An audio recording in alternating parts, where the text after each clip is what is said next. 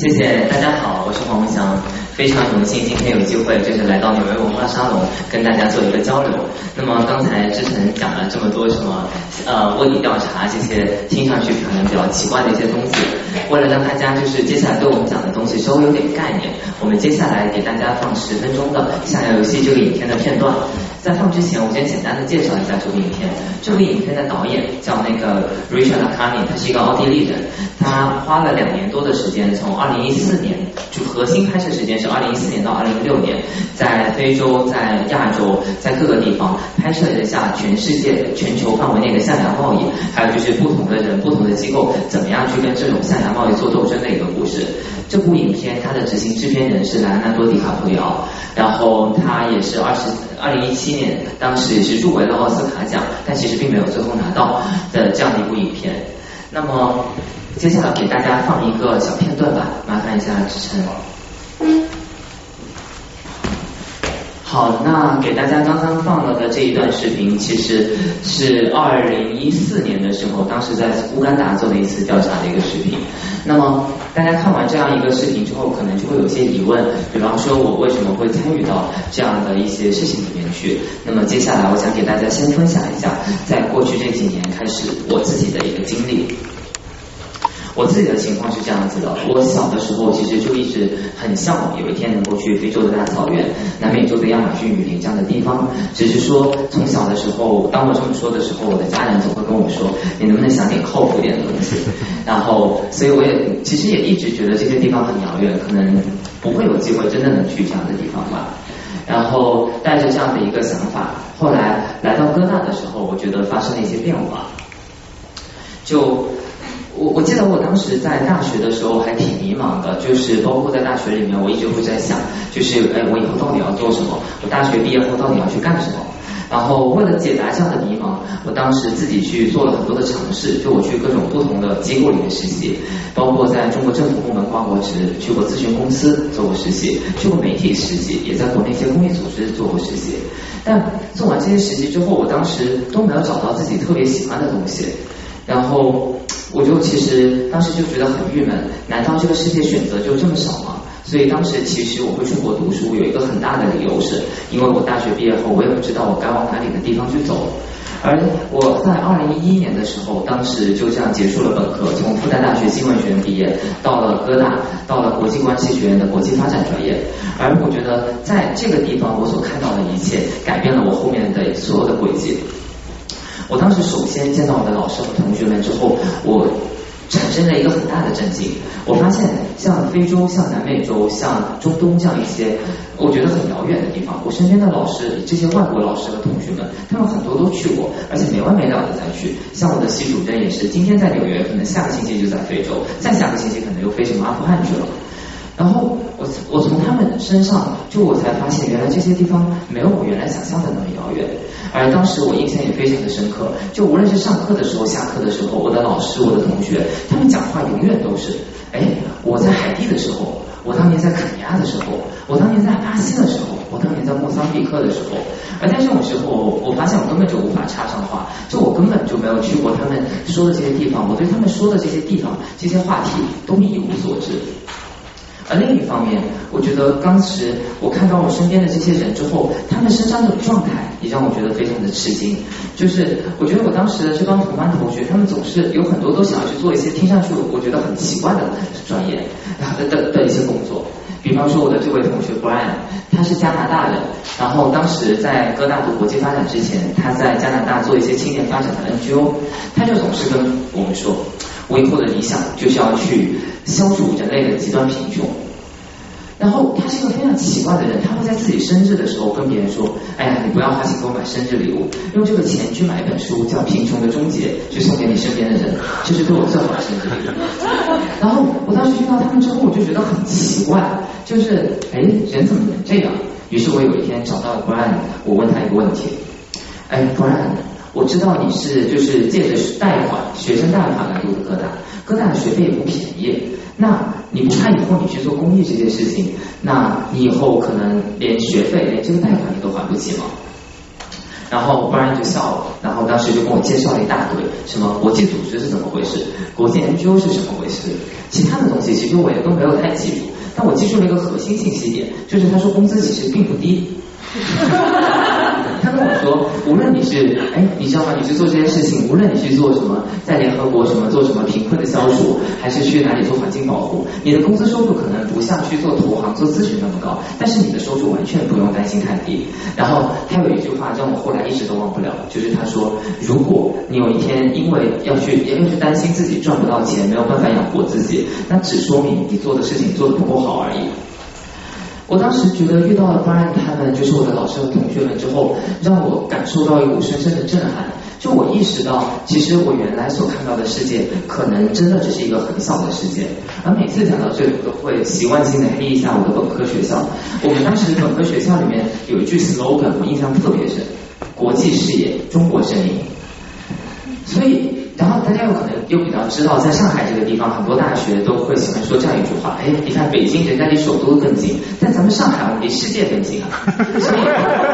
所以其实当时到了哥大之后，我最开始会觉得，哎呀，我从上海一个还可以的学校来，我应该还比较有国际视野。但是我接触到了 Brian 他们之后，我才发现，原来啊我当时在国内我所接触到的这种国际视野，只是一种发达国家视野而已。我们可能对欧美，我们对日韩这些东西还有所了解，然后。我们可能对什么咨询业、金融业这些东西还有所了解，但是对于这个世界上广阔的地区，还有很多各种各样的话题，还有一些可能性，其实我一无所知。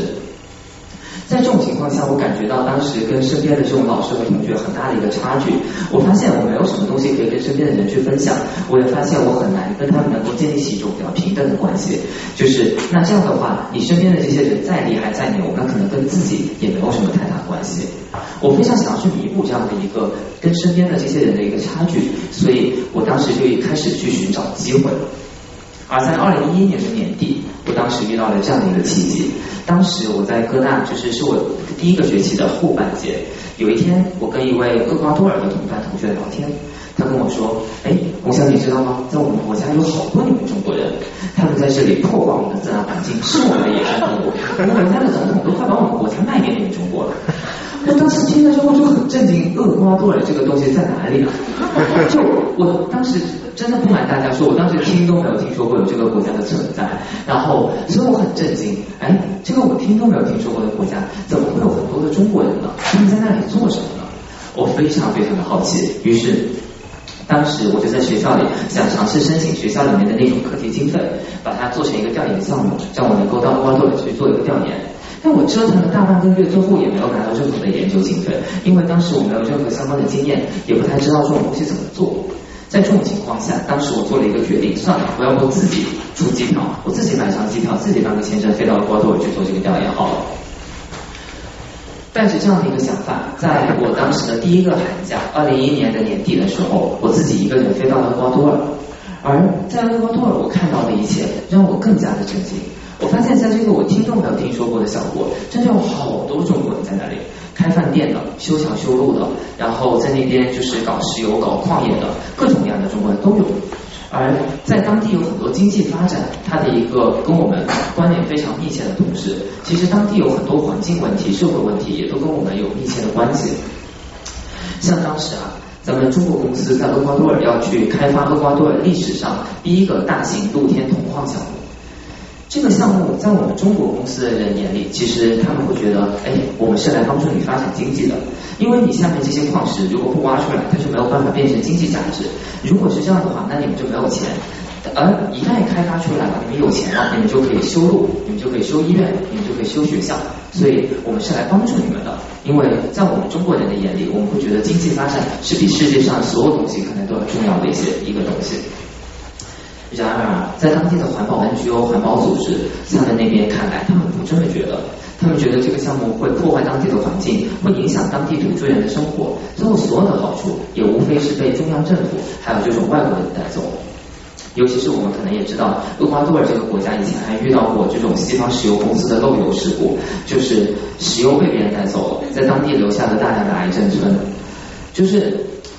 在这种情况下，当时这些环保 NGO 他们就很希望去找这个中国公司，跟他们进行一些沟通，想了解一下这个项目接下来会怎么走，也想看看这个项目是否真的接下来会对这个国家的发展有可持续发展的好处。但是他们怎么给中国人发邮件、打电话，然后都找不到跟中国公司对话的机会？为什么呢？我当时采访的时候，中国公司的朋友是这么跟我说的：NGO 是什么？非政府组织是不是反政府组织？为什么我们要跟反政府组织去对话？还有啊，这个国家的项目是他们总统叫我们过来做的，他总统支持啊。那如果一个国家的人民有问题，他找自己的政府去啊，为什么要跟我跟我没有什么关系？因为其实，在我们很多的思维里面，我们可能会觉得，在一个地方只要政府同意了，那人民就不是问题了。这个可能我们比较有这样自己这样的经验。然后，最后这些 NGO 在对话我们的情况下，搞了一个什么事情呢？他们当时找了一帮就是青年中年女子，假装去办理中国签证，然后冲进了厄瓜多尔的中国大使馆，然后在里面用丝巾把门反锁起来，然后在那边大呼小叫，同时在门口打出了这样的一个就是标语，去表达他们的一个抗议。就是当时就是我走的时候，他们是这么跟我说的：他说，我想，你看着这个项目，就算我们总统同意，我们接下来一定不会让这个项目能够顺利的开展。当时遇到这样的一个事情之后，我因我因为自己本科学的是新闻，所以我在当时在那边采访了那边的 NGO，采访了那边的政府官员，采访了那边的中国公司。后来我写了一篇文章，一篇报道，发表在了中国的媒体，在南一个这这一在南方周末的一个中国媒体上，然后讲中国企业走出去遇到的一个问题。从这次经历之后，我发现我看到了一个很有意思的事情，就我发现原来今天在非洲、在南美这些我们觉得很遥远的地方，真的有好多的中国人。就是从我们九十年代的中国的有走出去政策之后，其实我们大量的中国企业、中国人已经走出去了，但是他们可能并没有走进去。他们可能很多时候并不了解当地的文化，当地的一个社会运作的一个方式，所以他们没有能够比较好的融入当地的一个可持续发展，也没有真正能够赢得外界对他们的一个尊重。这个话题啊，当时我们叫它“中国走出去”，后来这个话题就是有了一个新的名字，叫“一带一路”。然后我当时对这个话题就产生了浓厚的兴趣，接下来在哥大的每一个假期，我都往南美跑。就是为什么当时跑南美比较多呢？因为纽约飞南美便宜。然后就想着后，所以我后来又看到很多很有意思的事情啊。顺便说一下，厄瓜多尔这个国家，后来还发现了一件很相关的有意思的事情。两年前，中国的渔船在厄瓜多尔捕鲨鱼，然后割鱼翅被抓，当地的环保 NGO 的人穿上了这样一件衣服：Save a shark, eat a Chinese。就其实从这些例子，大家应该可以感受到，就我为什么对这个话题觉得这么有意思。所以我当时后来在哥大读书之之后，我又去了秘鲁，还是去研究中国企业在那边遇到的问题。但是我当时去研究的更多是中国企业和当地劳工的问题。我去看看中国咱们的首钢是如何能够从九十九几年的时候就到了秘鲁，每年都要面对当地非常多的罢工，然后产生跟当地产生很多的劳工方面的一个纠纷。我后来又去了巴西，去研究我们中国的一些企业啊，没记错的话是宝钢、鲁钢，他们当时在投资巴西的矿产项目的时候，是怎么样去遇到各种各样的一些挫折。然后，二零一三年我哥大毕业了，当时我对这个话题因为。产生了很大的一个兴趣，而且其实我能感觉到，我觉得这个话题接下来会很重要，因为我自己学的是国际发展嘛。当我去做完这些调研，我就会意识到，今天你去讲发展中国家的发展，你已经不可能不提中国在当地的影响。这个影响不一定是积极影响，这个影响可能是积极影响，也可能是消极影响。而另一方面，你又会了解到，我们中对中国来说，中国的这个走出去很重要，我们的产能过剩，我们的各种各样的一些问题，都可能需要通过这个走出去来进行一定程度的缓解。解决。而了解了这个话题之后，我当时逐渐意识到了，这个话题可能最需要我去最需要去的一个地方是非洲，所以我当时就在找去非洲的机会。二零一三年年底，当时很巧，南非金山大学有一个东西叫中非报道项目，他资助中国的记者去非洲那边做调查报道，而那年他们正好在选中国记者到非洲去做野生动物保护的调查报道，我当时获选。当时获选获得了这样的一个机会。二零一三年的年底，我到了南非。最开始的时候，我其实不是特别理解为什么他们要大老远招中国人到非洲去做野生动物保护的调查和报道。因为我在想，你们非洲肯定自己有很多的调查记者，为什么要找中国人？然而，我后来走进了那边的下牙市场，象牙其实很多就是装在这样的纸箱子里或者是塑料袋里，它因为不是它不是合法的，所以他们要藏着卖。然后我当时就觉得发现一件很神奇的事情，当我带着一张中国人的脸走进这样的市场的时候，这些当地的哥们他们会满脸堆笑，然后两眼放光，就好像看到有人拿着一堆钱向他走过来这样来跟我打招呼，然后他们用中文跟我说，我们有象牙，我们有犀牛角，不会。然后就这样之后，我才逐渐意识到了，哦，原来这就是为什么他们要找一个中国人来非洲做这样的调查报道。而也因此啊，我才逐渐了解到，原来在非洲现在有很多非洲象就是被盗猎，这个里面的一个很重要的原因是人们要取它的象牙。哎，有些朋友可能会问，那取象牙，象牙割下来不就好了吗？为什么要杀大象呢？对吧？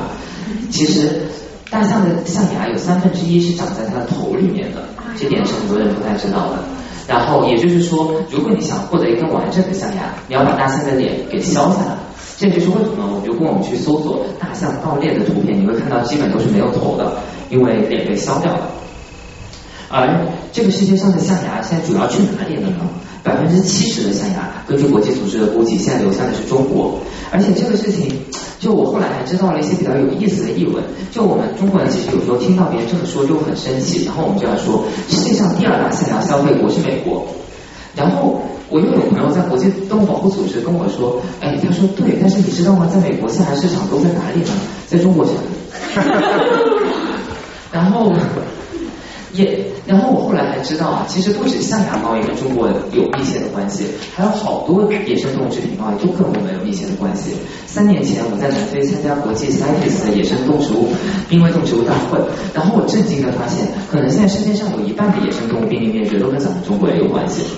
那大象，好，象牙贸易，中国是世界上第一大消费国。犀牛，中国不是世界上第一大犀牛角消费国，它是越南。但中国是世界上第二大犀牛角贸易消费国。穿山甲，现在按咱们中国消费者的话来说，穿山甲浑身都是宝，什么鳞片可以入药，肉可以煲汤，然后血还可以用来炒饭。在这种情况下，咱们中国的野生穿山甲几乎没了，然后东南亚、南亚的野生穿山甲现在越来越少了。最近这几年。集一集装箱一集装箱的从非洲这边盗猎者再把穿山甲运到中国去，来满足中国的一个市场需求。还有很多很多我们可能就更熟悉或更不熟悉的一些东西了，什么鱼翅啊，什么福分山塞啊，然后包括在南非还有鲍鱼啊，然后像其实在美国这边，我之前我们还帮一些组织做过调查，还有一些比较特殊的鱼销产品啊，其实很多就是反正要么是我们用来吃的，要么是我们用来用的，要么是我们用来当药的。就是你会发现很多种东西都跟我们有关，而因为这样的一个情况，所以其实，在国际上，外国人对中国人很多的误解。我相信大家在这里也肯定遇到过外国朋友们问你们，你们是不是都吃狗啊？然后包括就是很多人外国人都问我，你们中国人是不是都买象牙？我经常会跟他们说，其实不是的，在中国可能真正买下来的中国人可能不到百分之零点一，但是因为有这样的一个误解，其实中国人去做调查特别的方便，就根本就没有什么技术难度。你走到那个市场上，你问什么，他们告诉你什么。哎，哥们，你这象牙哪买的呀？哎，你卖你都卖给谁的呀？他们怎么带出去啊？哎，你怎么查？警察不抓你吗？然后你问什么，他们告诉你什么。然后你如果想拍照，像刚才那些照片，我就是拿出手机大大方方的拍照，根本就不用藏着掖着。所以在这样的一个情况下，当时在二零一三年的后半年，我花了三个月的时间在南非、纳米比亚和莫桑比克去做了一些象牙犀牛角贸易的调查，又在南方周末、中外对话，还有一些国外的媒体上发表一些文章。而发表的那些文章之后，就开始有一些国际野生动物保护组织的朋友找到我，就包括刚才大家影片里看到的那个以色列人，就是那个长得很像象牙走私犯，但其实是好人的那个。他们找到我之后就跟我说，他们其实平时在做很多的调查。他们希望能够做，就是他们会用一种卧底调查，其实就是我们熟知的钓鱼执法的一个方式，然后去跟走私犯接触。你的目标是让他把象牙犀牛角带到交货的地方，这样警察会出来把他们给抓获。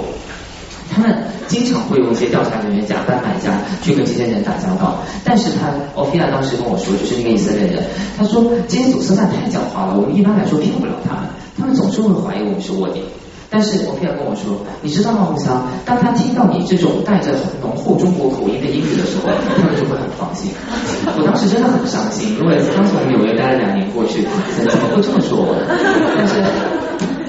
明明没有口音，但是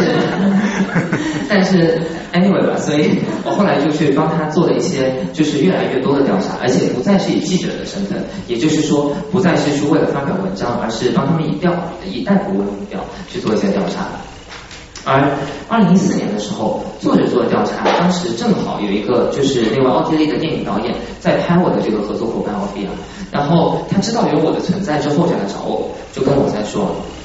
哎，你知不知道，在国际上，象牙贸易这个话题特别热门，就是有很多很有影响力的纪录片，其中包括有一部纪录片，它配音的人是希拉里克林顿，这部影片叫《White Gold》白金，所以你能看到这个话题，其实在国际上是非常热门的。但是导演说，如果你去看这样的纪录片，你会看到里面的叙事非常的单一，永远都是白人是那个贼兮兮的做调查的，就是那个正义的化身，他是好人；非洲的黑人一定是那个去杀大象的，所以他是坏人。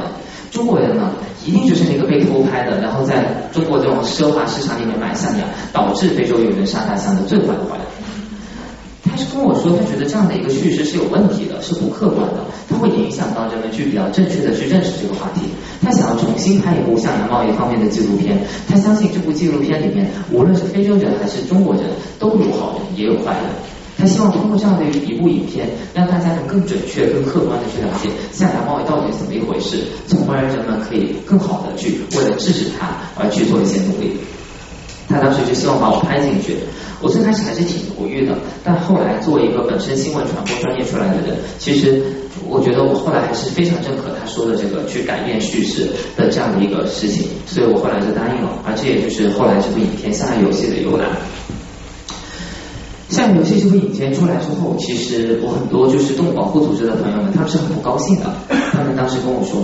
哎，红霞，这部影片给了你多少钱让你去拍这个事情？你说完了。”然后他说：“你想，你现在又给你自己带来危险，而且你以后也不能再干这个工作。”其实顺便说一下，就是虽然朗读者还是什么报道我的时候，总喜欢上面加一个什么野生动物保护志愿者，但这是我经常会去尝试强调的，就大家不要一想到什么野生动物保护就是志愿者，其实完全不是，这些都是非常专业的工作。然后有时候我去帮他们做调查，如果这个机构比较穷，像刚才那位以色列的哥们，他就比较穷，你帮他做调查肯定是没有工资的。但你要是遇到一些比较有钱的机构去帮他做。调查一天也是有两三万美金的一个正常的给国际组织做顾问的工资的，这是 Brian 最开始说的那点。其实去国际做工作一点都不穷。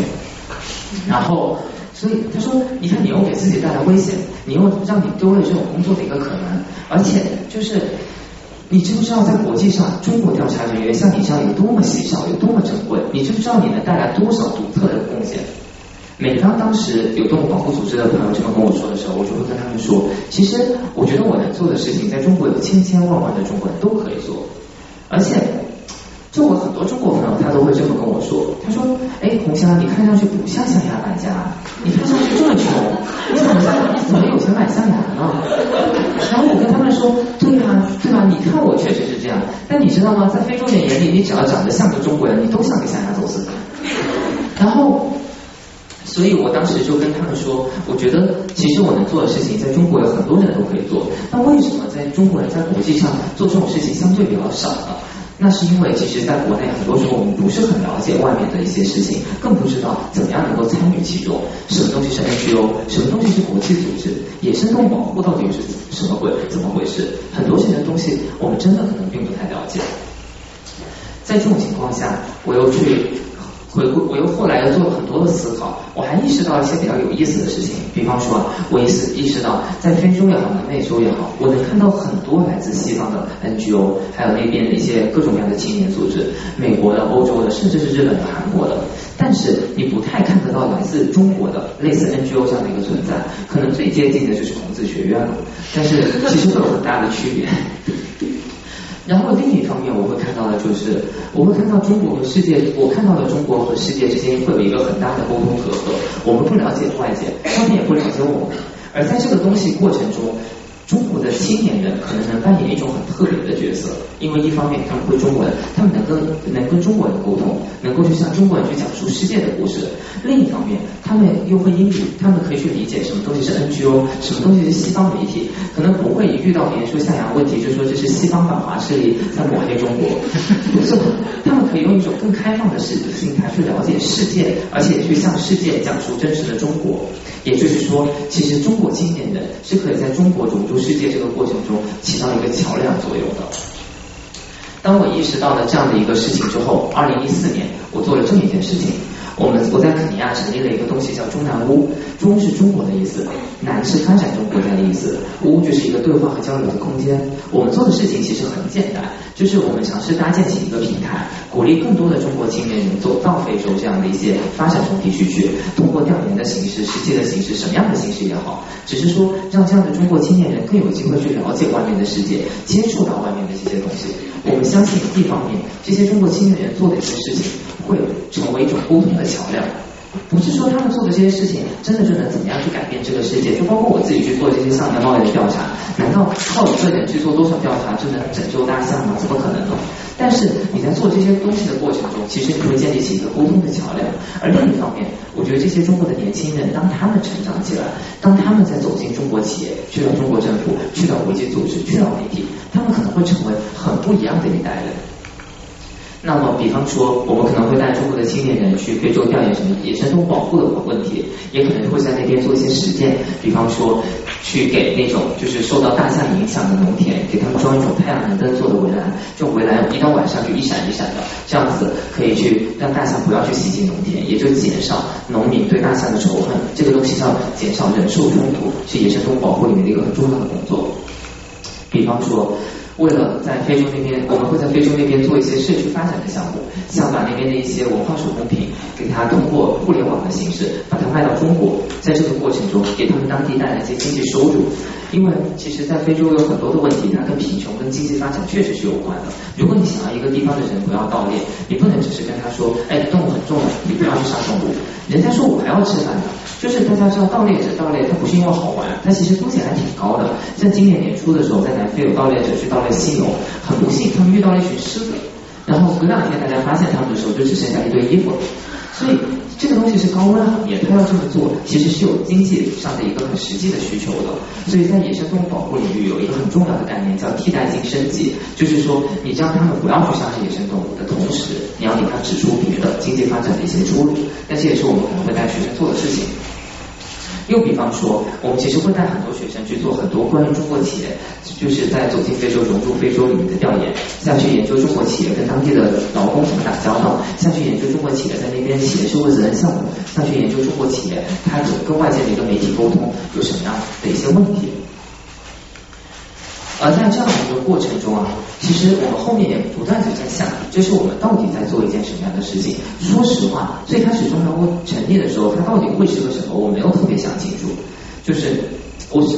我我真的最开始，包括其实我也没有想过把它当成是一个创业，只是说最开始我看到的是一个问题是在非洲很少有中国的 NGO，但我当时想过想了一下，我觉得 NGO 这条路对我们来说走不通。为什么呢？我们的第一个挑战是注册不了。那中国注册不了就是一回很明显的一回事了，在非洲我们发现也注册不了。肯尼亚这个地方，我们发现其实虽然它 NGO 很多，但政府很讨厌 NGO，为什么呢？这个总统在几年前他曾经被告上海牙国际法庭，然后他发现告他的这些证据一堆都是本国的 NGO 所记的，而且他还发现原来西方国家给他们政府很多钱。然后后来，西方的政府觉得给政府钱不好，所以给了 NGO，所以这政府一时就觉得这些 NGO 真的很烦，所以 NGO 我们在肯尼亚也注册不了。然后我们遇到的第二个问题是钱。我们都知道，在中国我们没有 USAID 类似这样的一些这样的一些资金来源可以去申请，我们可能也不太有一个很好的筹集资金的一个体系，尤其是我们做的这些东西，还不是说就是什么去帮贫困的孩子解决他们的吃饭问题，类似这样国内想的这种偏向于慈善公益的这样一些事情，而我们能不能拿到国外的钱呢？其实不得不说，其实我们是可以的，但是当我们的资金来源都来自于国外的时候，这问题就大了。因为已经有很多中国人一讲到什么下洋贸易，就觉得这就是西方反华势力，就是在做什么什么。尤其我们我们做的事情，总体来说，在传统的中国人眼里，他们会觉得比较西方。所以我们意识到靠拿国外的钱肯定是有问题的。而且我们还意识到，在中国的这个社会环境下，很多人讲到 NGO 想到就是国内的公益志愿者。那么你要么就是，所以你使用完就是志愿者，你就算是工作人员，你工资一定要很低。如果你万一比方说买了一个贵一点的电脑，你估计就要被酒店去批判了。所以就会有种种类似这样的一个问题所在。包括你可能也不能做盈利项目，虽然非盈利组织本来就可以做盈利项目，但是这些东西在国人的眼里其实都不被认可。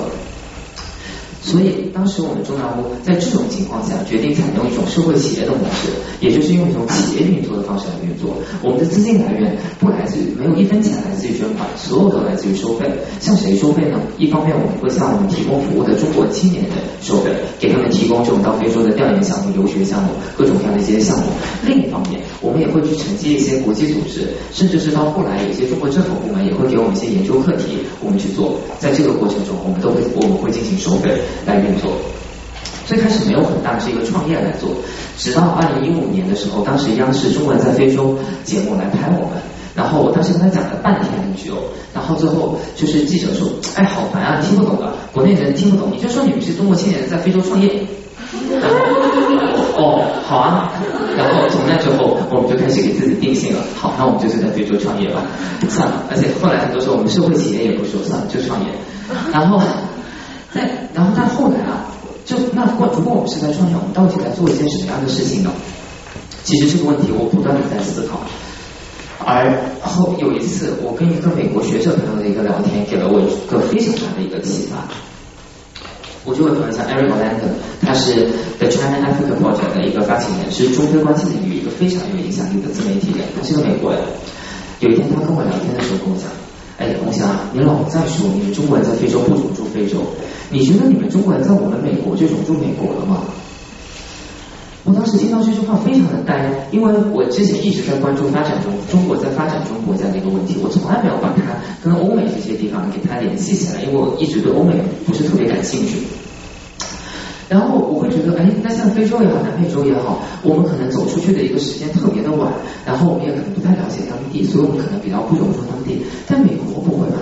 我们好多中国人在美国读书啊、旅游啊、工作啊、生活，中国人在美国怎么会不融入美国呢？然后他跟我说，哎，你看，你们中国学生来到这里，有多少整天还是跟中国学生一起住、一起玩、一起吃、看中国的，后。包括到毕业的时候，其实很多时候也不是很知道怎么在当地去 networking，去比较好的去找到一些当地人，就美国人自己想干的工作。就我们讲不讲那些美国人可能自己不太愿意做的那种类型的工作。然后你再去看中国的企业，即便是你们中国的某几家特别厉害的通讯企业，好了，你们在这里去看看他们怎么，他们他们是否真的知道怎么去做社区工作，怎么去做 lobby。你去看中国某通讯企业，它在华盛顿，它在 DC，他们去做 lobby 的这种人的数量，跟一般的跨国公司在这里的人的数量是否是一个概念？你去看他们是否懂得怎么样去做社区项目，影响这些社区的居民，让他们去影响他们选出来的这些议员，再让这些议员替他们这个公司在国会里面去说话。你去看中国的公司在这边会不会整天遇到各种各样的抵制，还有各种各样的制裁？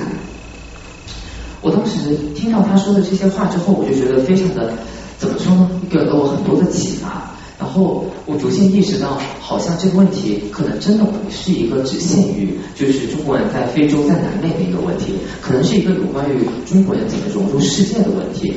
以至于后来，咱们习近平不是也经常去讲，哎，我们要讲好中国故事，我们要做这种什么什么这样那样的东西。我后来确实也逐渐越来越多的能体会到吧，为什么我们要去说我们要讲好中国故事？很简单，因为我们现在没有讲好中国。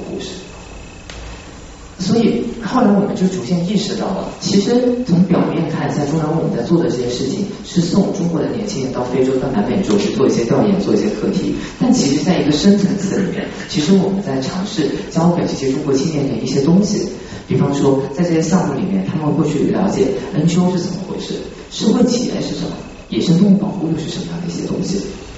在这里，我可以以野生动物保护作为一个例子，给大家来做一个阐释。在国内啊，很多朋友就是现在都会给我加我的微博之类，给我发信，然后跟我说，哎，我也想去做非洲野生动物保护的志愿者，我怎么去做？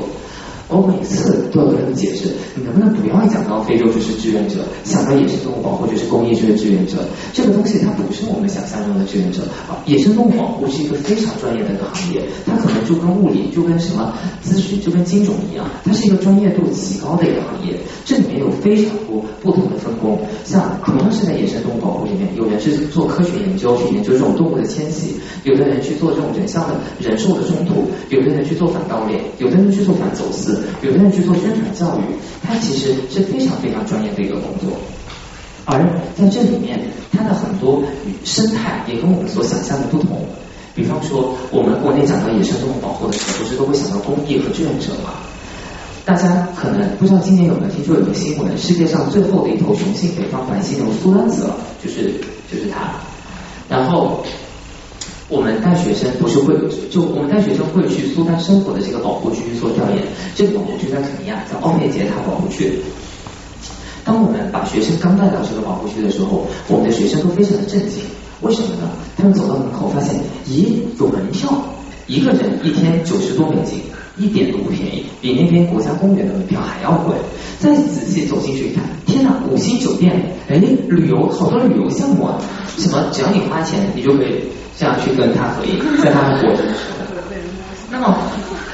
我当时我们的学生们就非常震惊，哎，这不是打着公益的旗号骗钱啊！我们在国内特别喜欢，就是现在看到各种东西就喜欢说这样一句话。然而，随着大家去调研，大家会逐渐意识到，哎，这个东西好像跟我们想象的不同。确实，奥佩杰塔保护区，它百分之七十的收入不来自于捐赠，来自于自己去自给自足的盈利项目旅游业。它只有百分之三十的收入来自于捐赠。而通过这样，他们把自己建成了就是在非洲野生动物保护区里面其中的一个典范。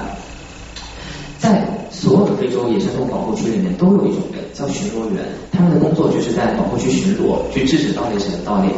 一般来说，在非洲的一些动物保护区，盗猎就是巡逻员见到盗猎者的第一个反应是什么呢？躲起来。为什么呢？因为他们往往会发现自己手里拿的是弓箭，拿的是木棍，拿的是那种老式步枪，而对方拿的就是吃鸡里面的那种 AK 四七。我自己就曾经遇到过一个巡逻员朋友，他是莫桑比克的，他当时跟我讲，有一次在巡逻的时候，就看到眼前有人在盗猎，然后他很想冲上前去制止他。但是他看了一下对方的装备，又看了一下自己的装备，实在是不敢，装备不行，不敢上。然后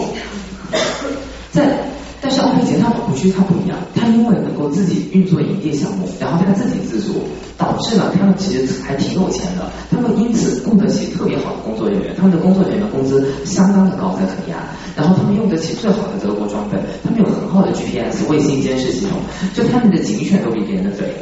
然后。所以在这种情况下，一般的盗猎者根本就不敢来这个地方盗猎。就是这也就是为什么像世界上最后的北方白犀牛、真古道尔的黑猩猩保护基地，在肯尼亚全部都放在了这样的一个保护区。而如果你进一步去了解，你会发现这个保护区它甚至不是一个非营利组织，它不是一个 NGO，人家注册的就是一个公司。但是它作为一个公司，百分之七十有的是盈利项目的同时，确实它还是可以拿捐款，它有百分之收入还是捐款。这种模式在他们这里是 OK 的，但是跟我们在国内了解到的生态是完全不一样的。在我们的一些项目里面，我们会尝试去让中国的这种青年学生去了解到外面一些跟我们想象可能不太一样的这些东西，而在这个过程中，我们还会尝试去教给他们一些相应的技能。在我们研究中国企业走出去的过程中，我们有一个基本上学界有一个定论，学界做了一个做了很多的研究，我们发现咱们中国企业在非洲也好，在南美也好，无论是工资待遇还是环境保护水平，其实我们一点都不比西方公司差。我们可能不是最好的，但我们一定不是最差的。然而，我们的名声一定是最差的。为什么呢？学界基本上现在已经得出了一个基本的结论：中国人有一件事情做的特别差，communication。这点可能是从中国个人到中国企业到中国政府都存在的一个很大的一个问题。这个问题它有很多的一个具体产生的一个原因，但我在这里可以用几个例子来给大家做一个解释。首先，可能是思维文化上的一个区别。其实，对我们就在我们的一个中国人的一个习惯里面啊，可能我们比起沟通，我们更习惯于另一个概念——宣传。propaganda。这个东西，大家在这里可能大家不会觉得很特别吧？但是，比方说像我们带着中国的学生到非洲去采访的时候，这些学生很多可能都是一些很厉害的、很好的大学的大学生，什么复旦的大学生、同济的大学生这样的学生。然后，像他们当时去采访保护区的 CEO 的时候，就上来就一句：“How do you do your propaganda？” 然后对方的 CEO 听了之后就懵了，他就他脸上青一阵白一阵的，不知道该如何去回答这个问题。然后后面只好最后挤出一句话：“Well, we don't do propaganda, we do promotion。”然后就这一点上，不只是在中国学生上我们看到，我们在国外的时候，其实经常见到咱们中国企业的人，或者甚至是中国政府的一些工作人员，在大会发言上讲，就 “We will do more propaganda” 嗯什么什么的，下面都在笑，上面然后上面的人都不知道下面的人在笑什么，而语言可能真的只是一层表层。的问题，在这个过程中，其实更多的可能是一种具体的思维方式的一个区别。宣传是什么？宣传是单向的，是我有一个东西我要给你，我有一个我好的东西我要给你。沟通是什么？是你有什么？是它是双向的，是你有什么问题我来回答，我有一个想法我分享给你。那比方说，同样是野生动物保护的问题，其实我们中国一直很希望能改变，就是我们在国外对我们的这种形象，觉得中国人都吃狗都破坏环境的这样的一个形象。那带着宣传的思维，我们习惯做什么事情呢？咱们中国使馆在非洲好多国家都干过这样一个事儿，在当地媒体登全版的文章。中国人自古就爱野生动物，中国就是政府从一直就很重视环境保护什么什么的。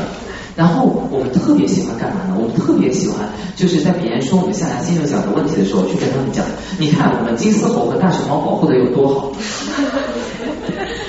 你们觉得这种东西有用吗？很明显是没有用的。但如果你带着一个沟通的思维，你会怎么去做这样一件事情呢？像我们，我们会遇到很多的各种各样的西方媒体来采访我们关于象牙贸易的问题。我们首先起来，我们会承认，是的，现在中国可能是世界上象牙消费的第一大市场，但是在中国可能买下来的中国人不到百分之零点一，而在中国一样有很多中国人，他也是非常热爱动物，他也会为保护动物去做很多的努力的。就我们会发现，你用宣传的思维，就是人家说你象牙贸有问题，你去说你保护大熊猫特别好，就而且你们会发现，我们很少在国际上愿意去承认我们是世界上第一大象牙消费国，就我们不愿意去承认。但问题是，这个东西你承不承认，不代表你不承认，不代表人家就不会这么想啊。所以你会发现，这两种思维其实会导致在国外国际上的一个沟通，我们可能做的不是特别的好，而。再给大家举一个例子，我们在采访的过程中啊，我们经常遇到中国企业，就是他们很很发愁怎么去应对，就是国外的媒体，包括本地的一些媒体，哦，他们很习惯怎么跟央视、新华社这些打交道，就是，但是他们很不习惯国外的媒体，为什么呢？有一次，有个中国企业的就是领导跟我讲，我们曾经接受过《纽约时报》的采访，我给他讲了好多我们公司的好的地方，我给他们看了好多我们的宣传材料，最后我发现他文章写出来的时候还是讲我不好，于是我很生气。这些人一定就是西方反华势力什么支持的。无论我们怎么说我们好，他反正要说我不好的，算了，我以后不接受他采访了。好了，那接下来开始的新闻报道就变成这样了：NGO 说，当地政府说，某某工人说，某某中国公司拒绝发表评论。其实，在我们在我们的一个工作中，我们经常会发现啊，就是咱们中国人在无论是中国企业也好，中国学生也好。可能主就是在沟通这个问题上，是相对来说怎么说呢？我觉得可能我们还有很多可以改进的地方。而这个沟通里面，其实我们会提炼出两个方面的一个能力，具体的一个欠缺，一个是调研学习的能力。我们会发现，可能我们不是很擅长主动的向外去询问，主动的向外去寻找一个问题的答案。这而这样的一个结果，在企业里，就是一个企业到了一个陌生的国家，很多时候搞不太清楚当地的环境，他们可能也不知道可以主动去敲别人敲。陌生人的门，然后去认识陌生人，从陌生人那里去了解这个国家当地的一个情况。但在我们的学生身上，可能体现的就是学生不一定主动知道去敲老师的办公室的门，去跟老师发邮件，然后去自己去去做一些 networking，去认识一些可能想要去结交的这样的一些人，去获取信息。包括我们可能不太知道怎么样去发起一个项目，然后更多是说等待着有一个什么样的一个项目到来。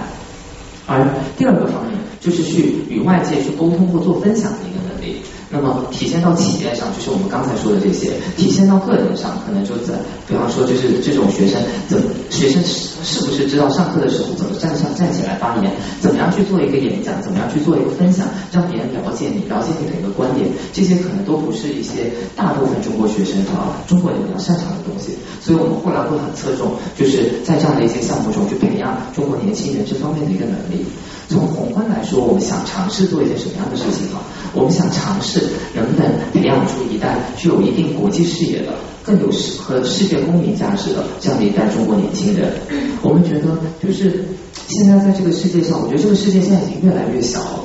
而随着我们现在的一带一路也好，各种东西也好，中国与世界它的一个连接会越来越紧密。但是在连接的这个过程中，我们怎么样真的去讲好中国的故事？怎么样真的？就是去了解外面跟我们不同的价值观，我们不同的一个社会运作的一个体系，我们怎么样就是真正的去融入这个世界的发展？对于这些问题的解决，可能如果我们能培养出一代比较开放多元的、更加像世界公民的中国青年人，这个人群可能对这个问题的解决会很重要。好，我觉得我就讲到这里，然后大家有什么问题，我们。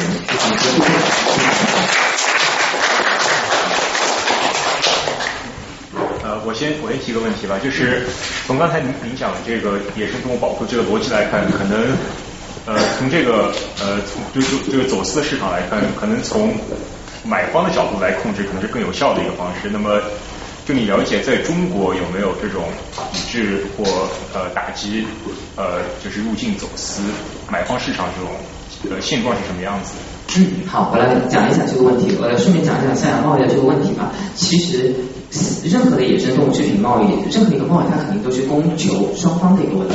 这个就是为什么，其实，在之前有很长的一段时间，就是我们中国人听到别人指责中国就很生气，说你看东莞他们那边搞盗猎，他们那边要是不盗猎，就是要是保护好动物了，我们这边就没有问题了。然后非洲这边又会说，你看东莞他们那边要买，所以如果他们那边不买，我们这边就没有问题了。但其实很明显，它是一个供求双方的一个事情，而其实，在供求双方都有很多人在尝试做一些不同的努力。像在工坊，会有很多人去做这种反盗猎、反走私这样一个事情，而在需求地，其实其实也有类似很多这样的事情。就比方说，咱们中国政府，其实我们的海关，说实话，我们的海关力度还是可以的。像我们在中国一些边境地方做调查的时候，比方说越南边境，你会发现中国边境它的严格程度远远不是越南边境等等，它能够去相提并论的。这也是在国际上很多时候，在这些地方，我觉得我是会替中国政府说话的。就是我经常会跟别人讲，你看下来有些人虽然看上去。好像中国政府没干半点好事，但你没看见不代表它就不存在。就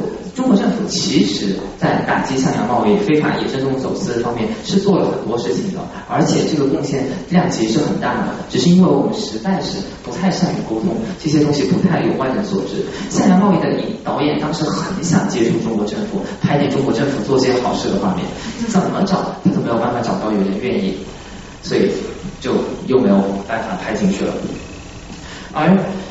所以，在中国这种情况下，啊，一方面我们会看到很多的这种法律执法，就是去打击非法的走私；另一方面，在中国以前啊，就是如果大家去看象牙贸易，会看到咱们中国在以前些年，我前去年以前，我们一直都是在国内有合法象牙贸易的。因为其实中国向非洲合法的买过一批象牙，理论上所有的象牙店卖的象牙制品只能是这批合法象牙拿去加工和去售卖的这样一批制品。但是大家知道，当你拿这两块象牙，你根本就看不出来这块是合法的，那块是非法的。即便他给你一个证书，这个证书上你也对比不出来，这个证书里面到底对的是这个还是那个。在这种情况下，所以很多的非法象牙它会流入中国以合法象牙的一个身份，而这就是为什么。中国后来我们要全面的禁止这样的一个象牙贸易，而大家再去看象牙贸易这部影片里面，还会发现有个点，里面有一个动物保护组织的人说了一句话，这句话其实后来引起很多争议。他说：“今天啊，在这个世界上有一个人，这一个人决定着全世界大象的命运，就是中国的主席。”然后他这句话这么说出来之后，有很多人很不高兴的，尤其是我们中国人会觉得，你怎么能把这个责任都怪到中国人头上呢？其实这个问题我是这么看的。那当然了，一个供需贸易两方面的一个问题，你把供问题解决好了也行，把求问题解决好了也行。但是说实话，比起你要指望非洲能够各个国家把它腐败的问题给解决了，解决好它的这个反盗链问题，还不如指望中国来的现实。这点其实又要夸一夸中国政府。咱们香港政府其实他宣布禁止象牙，其实要更早的，但是他给了一个挺长的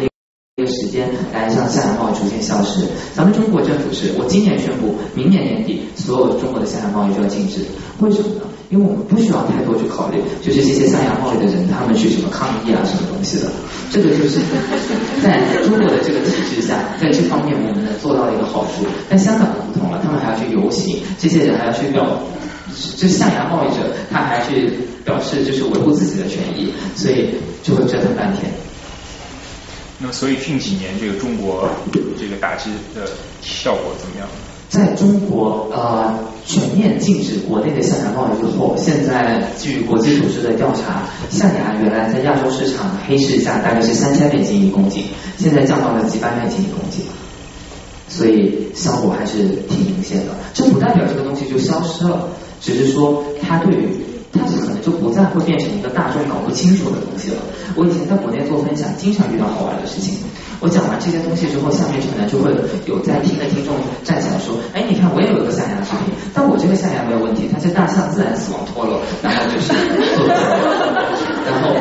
嗯，我就在想，同学，你你觉得在非洲是不是到处都有好多象牙在地上等着你去捡？但就因为我们原来有合法市场的一个存在，所以卖象牙的人很容易会拿这样的说辞去蒙混过关。现在好，反正全非法，全面非法就行了。所以其实现在这方面是有很大好转的，这也就是为什么我们在最近这段时间，大家会发现其他物种的一些宣传会更多，像犀牛、像穿山甲之类的，是因为当中国决定禁止国内的象牙贸易的时候，全世界都松了一口气，所以大家对这个话题相对来说就觉得没原来那么急迫了，所以现在有更多的精力被关注到其他的物种上。谢谢。是哪一年开始的？那个？是二零一六年年底宣布，二零一七年年底全面禁止。如果没记错的话。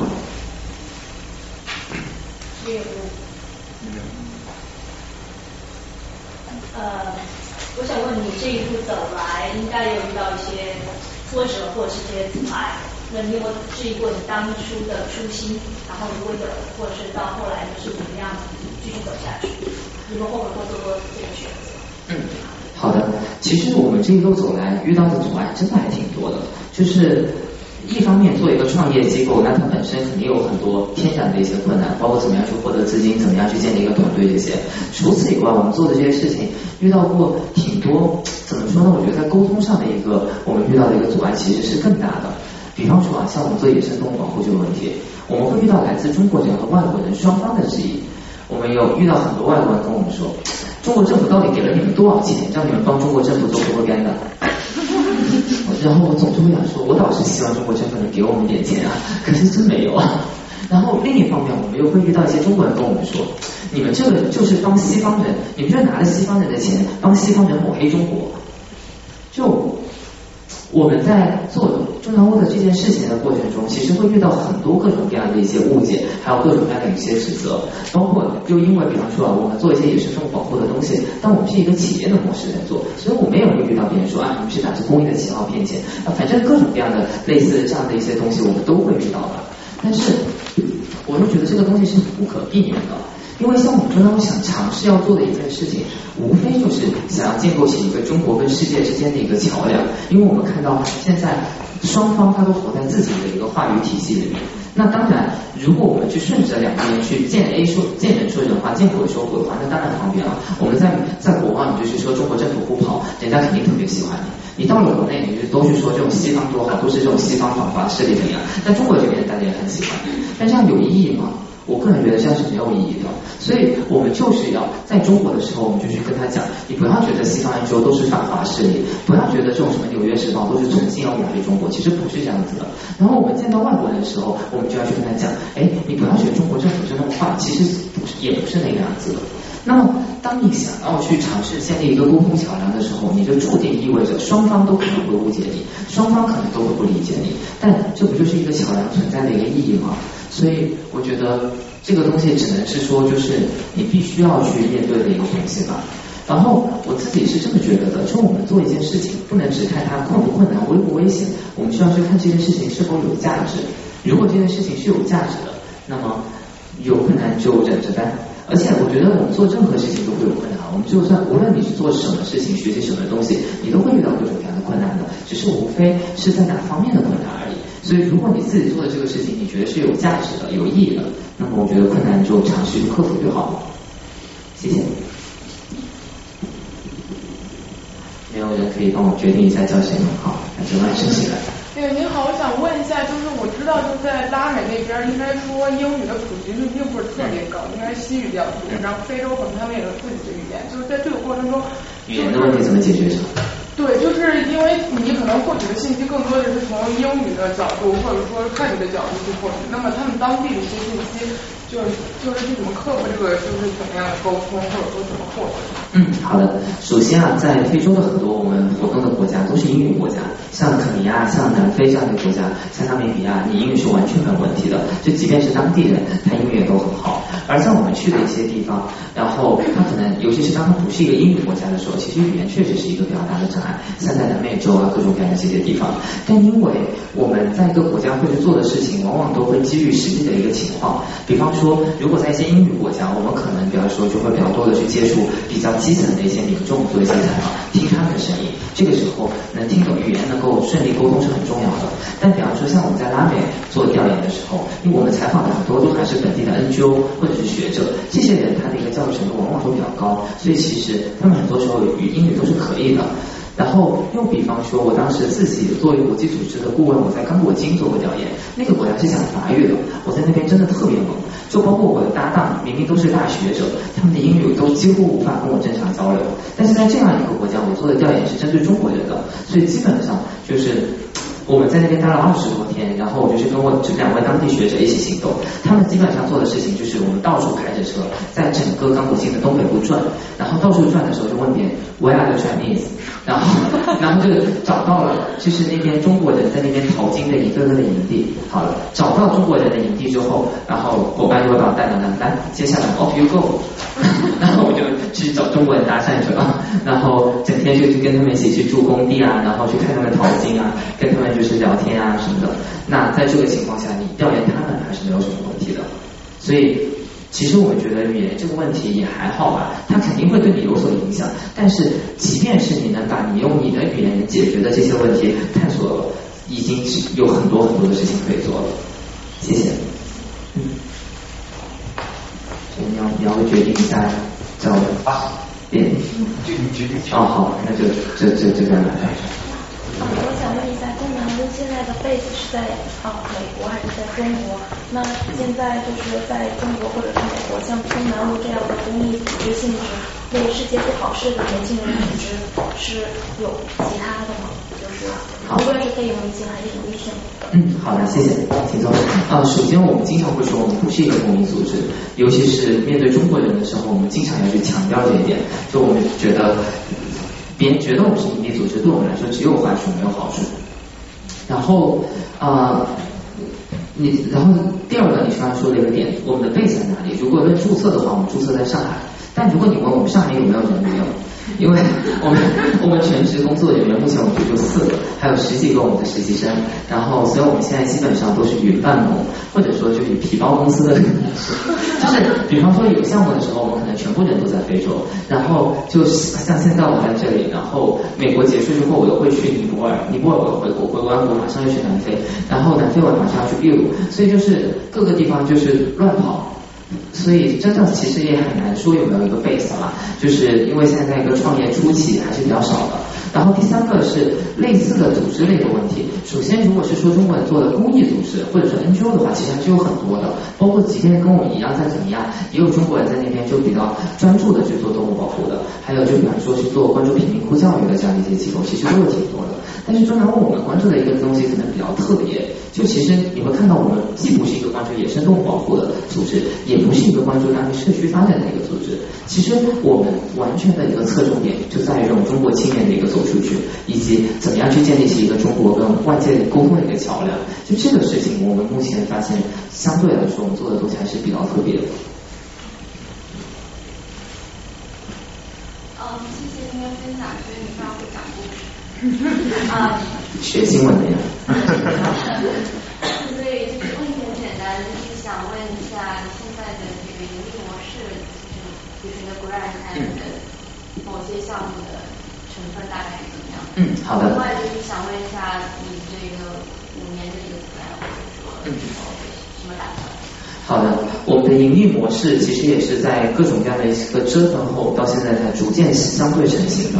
正如我们现在可能百分之七十的收入是来自于向中国的青年人提供这种走出去的项目，在我们的一个体系里面是这样子的。正常屋有不同的状态的人，比方说我们有实习生，实习生是什么呢？实习生是一个人，他如果可面门的时间够长，他能力够强，年龄够老。他就可以做我们的一个实实习生来申请，然后他不用给我们交费，我们有时候还会给一些少量的补贴，然后在这种情况下，他会通过中南屋这个渠道走出来做项目。然后如果是年纪比较小一些，或者说能力其实还需要提高，或者是种种种种这样的一个理由，那么他们其实对我们来说会是一种客户。那针对这些中国想要走出去的这些青年人的这种客户，我们有不同类型的项目。我们核心的一种项目叫调研项目。它其实说白了，就是我们尝试教学生去做我当年在厄瓜多尔做过的这件事情，就是怎么样去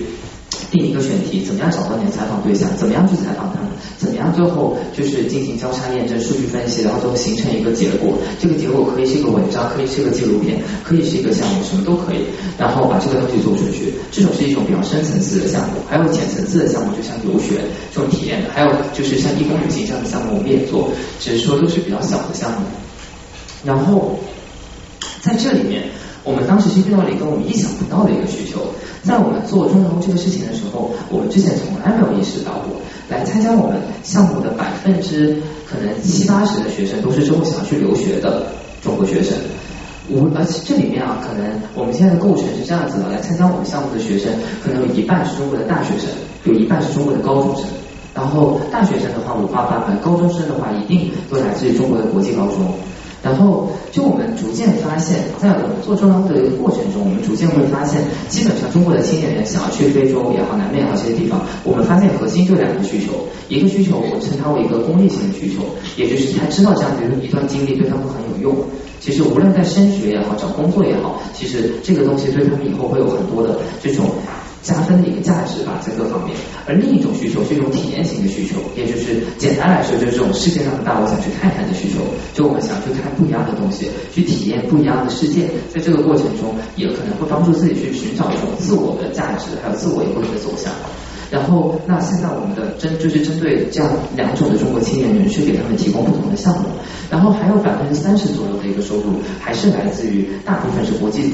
国际机构的一些项目，像比方说 WWF、乐施会等等这样的一些机构，都曾经给过中央一些项目，然后去做。而我们做的国际组织项目的时候，其实它的一个范围非常的聚焦，只有两件事情。一件事情是关于 research Chinese in Africa，就是去调研在非洲或者是在这些地方的中国人群，因为这个人群不是一个就是别人能够轻易理解并且轻易能够进驻的一个人群。第二个就是尝试去影响这样的人群，去影响在非洲工作的这些中国人，比方说给他们提高野生动物保护的意识等等这样的东西。这是我们现在目前为止说能够建立的一个盈利模式。然后。如果说五年计划的话，我觉得目标来说，对我们来说，现在我们希望的是能达到这样的一个状态。就我觉得理想中啊，中南屋以后的一个样子应该是这样子的。那么。它首先，我们为什么最开始叫中南屋呢？是因为我们一直觉得这个东西里面有一个空间的概念，就是中国和世界的对话，它是需要空间的。那么我们理想中的中南屋，可能以后在国内，比方说像北上广这样的一些地方，会它会有一个空间，在这个地方，中国青年人可以来到这里，了解外面的世界，来这里跟各种外国人、各种奇奇怪怪的人互动。然后，它在非洲也好，在南边也好，在各个地方，可能都会有一个这样的一个号，在这个地方。这中南屋会与中国城也有一个很大的区别。我觉得中国城是一种中国人走出来，然后把自己围起来，把自己封起来的一种做法；而中南屋会是一种中国人走出来之后，然后打开大门，欢迎外面的人过来与我们接触、与我们了解的这样的一个空间。我们希望能够在未来的五年内建立起一个怎么说呢，比较稳定的一个团队，可能大概也就在十个人左右的一个规模吧。然后能让自己确保自己的一个生存和基本的发展问题能够逐渐的解决，这是我们比较希望在未来五年内能够做到的一个状态。谢谢。呃，我觉得像教育和交流为目的的，那变成这种盈利企业无可厚非。但是你刚刚提到那个非洲那边的野生动物保护区也注册为了盈利公司，不再是 NGO，想了解一下这种转变的话，会不会影响到他们的一个因为我们都知道做 NGO 之所以做，就是因为不能让它的利润流向这个 owner。那么现在这个这个动机会不会发生变化？他有什么措施保证他的初心不变？嗯，在我自己，因为我在各大学的东西是国际发展，所以我们整天就是要接触各种国际组织、各种 NGO 这样的一个东西。而随着对 NGO 这个领域的一个接触，我其实自己在过去这几年啊，我越来越多的看到 NGO 模式的不行，它的一个不好的地方。比方说，我们见到了很多 NGO 组织，它可能真的很有一半的时间用的时间不是做项目，而是申请钱和写报告。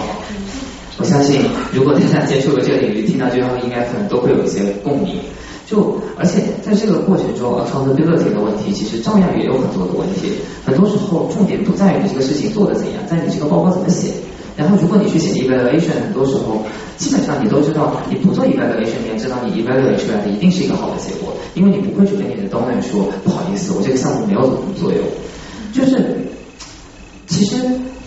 我其实，在自己的一个过程中啊，我会我是这么觉得的，无论是野生动物保护也好，社区发展也好，重要的不是说，比方说有没有人从里面挣钱，重要的是这个事情最后有没有做好。比方说，如果像一个野生动物保护组织，它确确实实的起到了动物保护的作用，里面的人挣钱又如何呢？员工挣钱拿工资无可厚非，但如果他注册成为公司之后，会不会有股东还有上市之类的问题？即便多余的盈余不会投入项目本身。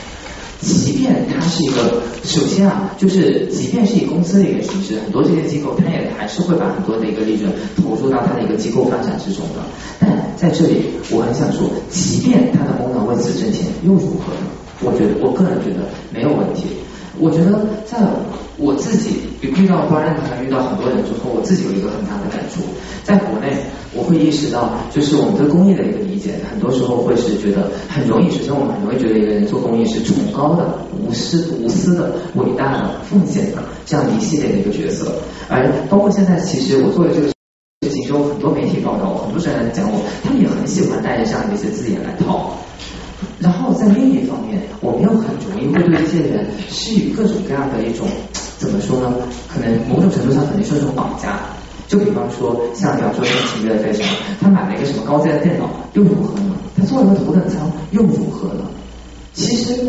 当我去当时接触到 Brian 他们这些人之后，在国际上做 NGO 的这些外国人之后，我会发现，首先没有人会因为你做这件事情就觉得你特别崇高伟大，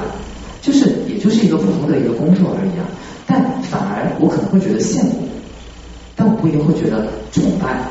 而在中国，我们其实我其实看到的一个情况是，像我之前在国内公益组织实习，我也在大学的时候就会很感兴趣公益。然后我经常会有一个感觉，就是国内做公益的这些人，我佩服，但是我并不羡慕。而这一点，我在后来我越来越多的感受到。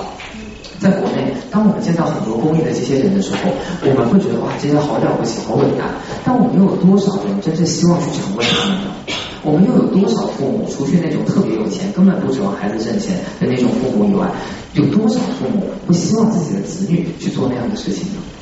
而如果是这样子的一个状况，这个行业它怎么可能能够变成一个蓬勃向上、积极发展的一个行业呢？而在国际上，像我接触到的像国际研究，它收入一点都不低。包括像我自己早期做这个研究顾问，其实真的也算低了，一天也是可以有几百美金的一个工资的。我最开始其实有时候也会有这样的一个质疑，我会在想啊，你做这种消除世界的贫穷的工作，你怎么能自己挣钱呢？然后到后来我就在想，好像也不是这么回事，就是好像我通过压迫，不然也不能导致就是非洲的这种贫穷问题就能够得到解决。相反，当他有一一个 decent 的一个收入，当他有一个就是为自己的一个利益考虑的一个这样的一个驱动去做这样一件事情之后，更多的人他愿意来做这件事情。而且也更多的，包括有学校会有这样的一个专业，它会有更多的一个成熟的一个体系，让这个方面去发展。所以我其实现在会有一个观点，就我一点都不排斥人做事情的时候会考虑私利或者说公利的一个目标，就是因为我现在在国内，我经常会发现两个极端，要么有人就是特别的功利，要么有人就说嗯不可有任何功利的考虑。那我觉得现实嘛，你要指望很多人不以一个功利的利的考虑去做事情，那可能做做一回可以，但是真的你指望他长期这么做有多大的可能呢？我们有几个人去上北大、复旦、上哥大，不是考虑了这样的一个学校以后对我找工作会有好处吗？这样的一个校友网络以后会对我有用吗？我们就希望每一个去上这些名校的人，都是怀着一种我对我怀着对知识的一个渴望去选这个学校吗？怎么可能呢？我觉得这个东西它是一个违反人性的，所以在我自己看来，无论一个人他从里面自己挣钱也好，不挣钱也好，只要他把他做的这个事情做好了，我觉得他就没有任何的一个问题。这是我自己的一个观点。需要更多的公共媒体的一个坚持。哦，我甚至不这么觉得，就我觉得你要看他的一个形式。如果野生动物保护区各种盈利的话，如果 owner 人好没问题，如果 owner 人不好，可以做成动物园。我觉得这个东西。哦，那我觉得你说的是他做的这个事情的一个本身，但如果比如说你提到他的资金的话，我认为是有这样的一个区别的。你要看他那个资金来源。比方说，他就是通过这样的一个盈利项目，他的一个资金来源，他就算把这个收入用到自己身上，给自己开一个高工资，又如何呢？但比方说，这个捐款，它如果是一个限定性的一个捐款，他来到这里的钱，这个钱就是要用于什么？那他是肯定是这样子的。我觉得这个东西有一个不同的一个一个看法。我反正个人是认为，有很多的东西，你真说监督，你也没有办法。就真的监督到一个很极致的一个程度，然后以及就是有时候，其实当我们过于在乎这个监督的一个形式之后，它可能反而会影响它的内容。我现在认识有不少动物保护组织的一些朋友，他们就尤其是在一些基层的，在什么东南亚、在非洲，他们甚至都不给他东南写 report，因为他说我没时间写 report，而他们遇到的东呢，也理解他们的这种情况，他说我给你钱，你不用跟我汇报那些怎么用，我相信你会把这个事情做好。其实。把他们和我见到的那种 report 写的非常专业的大机构去比，我不一定会觉得那些大机构做的更好，尽管他们可以所谓的面对公众的质疑有更好的 report。好，非常感谢你的精彩演讲。然后有个问题是关于参加中南部的国际高中部的高中生，呃，就像你所说的，他们的目的开始就相对比较功利，然后是升学，但我觉得是不是参加这个活动以后，其实对他们改变还蛮大的。如果考虑到他们潜在的社会资源的动员能力，嗯，比如我们有没有，比如说一些，比如说长期的，比如说 plan，比如让他们五年、十年、十五年，甚至更久。然后，如果是他们想来投身到或者贡献，比如说相关类型的活动，有一个渠道或者有一个大概的方案，然后来做出他们自己的贡献。好，谢谢你的问题。它里面大概我分了三个点来回答。第一，我们发现参加我们项目的这些学生，确实很多时候是有功利性的目的的，但不是所有，可能是百分之六七十。然后你还会发现里面有一些人，他天然的极其的反功利。就我我们真的会遇到好多人，无论是学生还是老师。我前两天在深圳一个国际学校的校长，校长就跟我说，我希望我的学生参加你们项目，但不要带有一丝的功利的想法。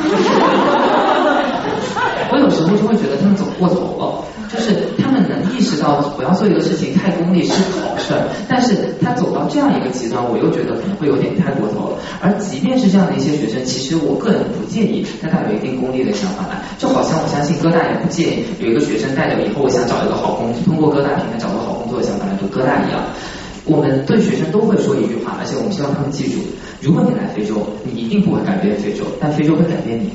也就是说，无论你带着什么样的动机来，如果你来到这里，你做的这件事情的态度和方法是正确的，你在这个过程中会受到很大的影响。像我们之前有一个学生，我印象很深，去年暑假有一个高中女生，她来，她最开始想要去上 NYU 的电影本科，然后她所以她的中留学中介跟她说，你可以到非洲做一个纪录片，然后她到我们这里做了一个小纪录片。做完这个小纪录片，本来回去的时候这个片子就完事儿了，她要好好去准备申请了。结果做完这个影片之后，她不想申请了。然后他花了两个月的时间去剪这部影片，他的老师和留学中介都快崩溃了，因为就是他们说你这个东西就做到那个程度够了，够让你申请到一个很好的学校了，接下来你应该好好去考试。但这个女生说什么？她说她在这边遇到的各种各样的一些人，改变了她对原来的很多东西的想法，然后让她对自己有了很多的反思。她觉得自己申请什么学校已经不重要了，她现在想要的是想要做出一个自己真的对得起自己的一个影片。啊，当然也因为这样的一个结果，这个女生当时这部片子好到了一个什么程度呢？就是这个片子，我当时在中国国内的各大校友会放映的时候，放映完的时候，下面有一个女孩子是上来找我说，她是那个什么巴纳德学院校友招生官，她看完这部影片之后，觉得非常符合巴纳的气质，可以帮她推荐。但是这个孩子因为实在是太没有好好申请了，在她她把自己的申请材料和这个语言成绩搞得很糟，所以在这种情况下还是没有申请好。就是这种类似的情况，我们其实是会遇到的。所以我们其实觉得，无论你是带着什么样一个动机，只要你来到这里之后不是在这边吃喝玩乐，而且你真的有受到一个正确的引导，那么其实你就可以。这里我又想讲一个例子，在过去这几年的时候。因为有越来越多人意识到去非洲可能是一种背景提升，有各种教育机构在做这种什么送到非洲做志愿者的项目，但是有时候这些项目里面给出来一个引导是是是有问题的，因为这些在组织这种活动的人可能自己都有很多东西搞不清楚。我有一个校友，对不，我有个招生官朋友曾经跟我说了这么一个例子，他曾经面试一个中国的女孩子，这个女孩子到非洲做个志愿者，然后这个招生官面试她的时候就对她非常感兴趣，就问她你在非洲做了什么。然后这个女孩子是这么回答的：I went to Africa to help African civilized。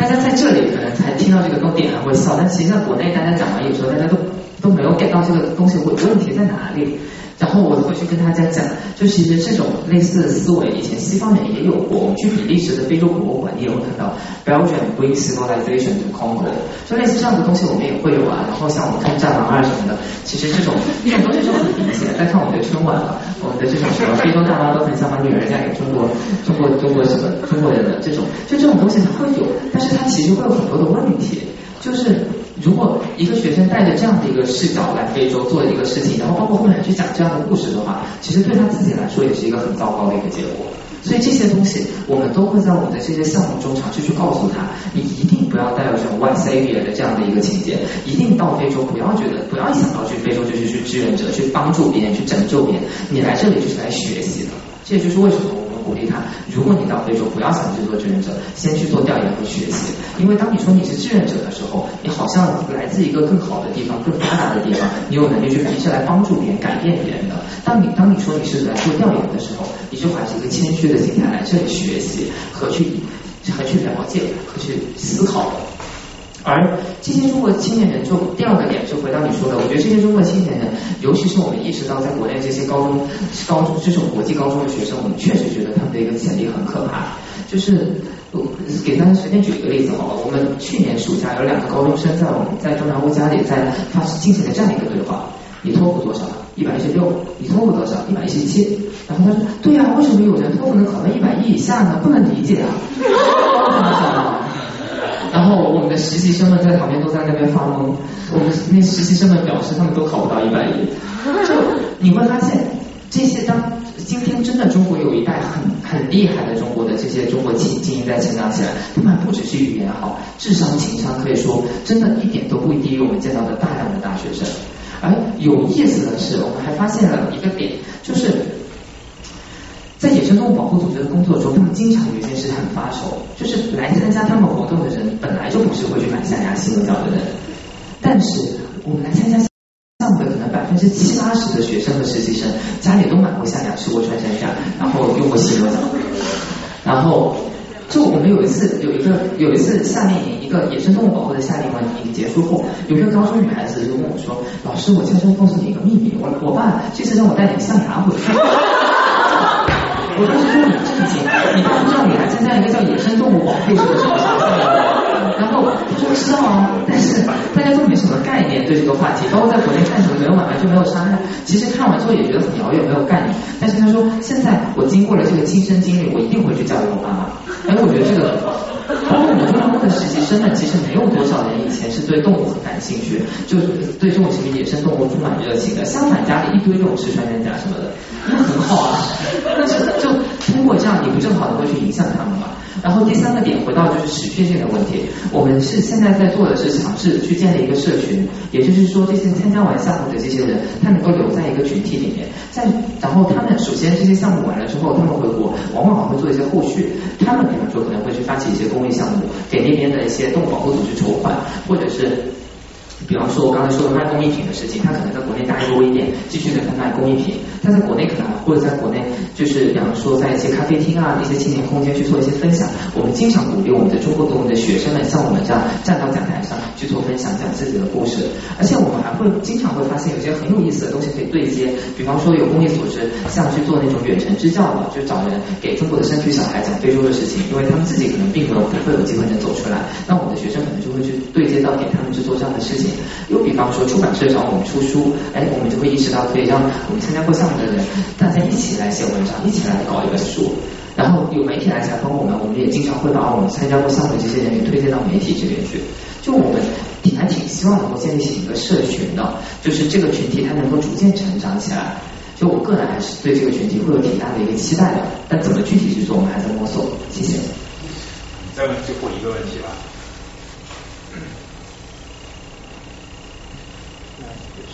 也是被提问过程。嗯嗯，我想问您一下，就是您在非洲做就是卧底调查的时候，然后您是如何就是克服，比如说对陌生环境这种各种危险因素这样一种心理，以及当时就是家人和朋友是怎样的一种态度，然后对您产生怎样的影响？谢谢。呃，首先我觉得这个调查没有那么难，应该我我觉得没有那么难的一个角度是在于，我认为在中国凡是能做新闻记者的人都可以做。而它会涉及到的接触陌生人、陌生环境，是每一个做新闻调查记者的人，他都会需要的一个技能，他都会有的一个经验。然后这是企业，然后啊，所以从技能性上，包括这个调查跟我们平时做调研不难。我们现在其实包括去做很多研究课题，我们有时候觉得也挺像卧底调查的。包括你去中国企业，你要去问他们很多各种各样的事情，比方说淘金的，你这金子怎么走私出去的？然后你这金你产量能有多少？然后你们公司在这里就是平时到底，比方说你们有没有办签证啊？然后你交不交税啊？反正各种问题，其实你会觉得都挺想问你聊啥的。然后就是就是其一，其二是这个事情最开始我觉得很陌生的时候，其实是挺害怕的。就是你们也能看到，其实下游戏他拍到的那一段，是我在早期做卧底调查的时候的经历，那我真的挺挺害怕的。然后但是到到了再后来，你们如果再去看下游戏，后面还有我后面几年做的一些调查，就整个人的状态就逐渐不一样了，就直接老油条，就是就是你发现其实你没那么没那么可怕，但最开始真的挺害怕的。然后怎么调整啊？我觉得这个东西有时候也挺难说的。我觉得就一个东西，如果你真的很想做，你练练就好。就好像我以前在高中的时候，在大学的时候，就是我极其内向，我绝对没有办法对着三四个人以上的人在他们面前说话。如果我站上一个这样的讲台，我腿会在这边发抖，就真的在不断的抖的那种。但后来练多了，也就那么回事儿。所以我觉得这个东西其实就是一个逐渐克服的过程吧。然后至于我家人，我我去南美做调查，做什么？我去南美厄瓜多尔做调研的时候，我就回来回到纽约，我才跟家人说我去过了。所以就有时候我觉得跟他们解释起来挺烦的，所以我采取的办法就先斩后奏，然后做完了。好像没事儿，那也就可以了。就包括我们其实去非洲创业这个事情，也是也完全没有征求过家里人的意见，我就去了。所以最开始他们也不是很理解。我爸老是觉得前几年的时候，我爸老是觉得我是在各大毕业找不到工作，所以我要留在美国。然后他总是他有一次语重心长的跟我说，要不我帮你在什么深圳电视台找份工作，就不用到非洲那么苦了。但后来你你发现央视的纪录片一出来，给他们看一看，问题就解决了。所以有些东西我觉得要交给时间，然后。然后另一方面，我想说的另一点又是，虽然这个东西我会，我当我觉得一个东西有价值的时候，我可能会去做一些额外的努力，包括会去冒一些一定的风险，但不代表在这个过程中就会去送死。实际上，如果跟我去过这些地方做过调研，会发现我极其的谨慎。在去一个地方之前，我会做很多很多的 desk research。在去到那边之后，我会各种去问别人，什么事情可以做，什么事情不可以做。然后就是这个国家哪些东西，哪个地方可以去，几点可以去，遇到抢劫怎么办？你真的，而且我一般都习惯先考虑好最坏的一个结果。比方说在肯尼亚，我就会问清楚，我真的遇到了别人持枪抢劫怎么办？然后别人就会告诉你，哦，你不要投，你不要看他，虽然你记不住他的脸，但是他会以为你记住了他的脸，所以这会造成各种各样的威胁。然后就有很多类似这样的一些东西，其实是你要规避的。我觉得你要你要先做好最坏的一个准备，然后尝试去规避各种各样的风险。所以，所以我觉得就是去冒险和去送死是两回事情。如果大家真的比方说会去一些这样的地方做一些这样的事情，是可以把很多预警措施做做好的。像包括这些调查有很多的预警措施，比方说，首先我们一般来说都会在公共场合去见这些人，我们不会轻而易举的把自己一个人置于他们什么他们的一个巢穴或者自己家里面，因为这样非常的不可控。又比方说，我们做调查的时候不会在自己常住的地方做调查，像我就不会在中国大陆去做这个事情。我可能会在香港，但我不会在我常住的中国大陆，我也不在肯尼亚做这个事情，但我可能会在我不常住的一些国家去做这样的一个事情，就有很多这样那样的一些方法可以去减少你的风险。所以，真的这些东西都是很多都是专业的工作，也不是像就我们想的一些什么一腔热血，然后什么就去做，不是这样子的，这样会挂的。好，那我们今天就先到这吧，大家谢谢。我们这场地接到几点？对吗？啊，对，那那一会儿就是大家如果还有问题，可以私下，我们这还还有半小时时间，大家可以和呃红霞继续交流吧。然后呃，非常感谢大家参加，然后也欢迎大家订阅我们以后的活动。相信相信今天通过和红红霞交流，大家对无论是野生保护、非营机构还是我们企业都有了新的认识。所以我觉得希望能够大家给大家带来更多思考。然后我们呃预告一下我们以后的活动，我们十月六号会有一期非常呃崭新的形式，我们会做一期木工的 workshop。然后会请一个呃，会请一个呃资深的这个设计师和这个木匠，然后来再见吗？不在这儿，在另外一个场地，我们是有一个三十人的一个非常小规模的一个 workshop，大家从原木开始做一把勺子，所以大家感兴趣的话可以订阅我们邮件，我们应该明天就会发出通知了，应该是一个非常新的形式吧。然后以后这种类似这种新的形式也会更加更加多，所以就不一定是讲座的形式，所以大家订阅我们的活动通知。那么最后再次感谢分享，大家希望。之后可以再留下来跟红翔继续交流吧。好，谢谢大家。谢谢大家。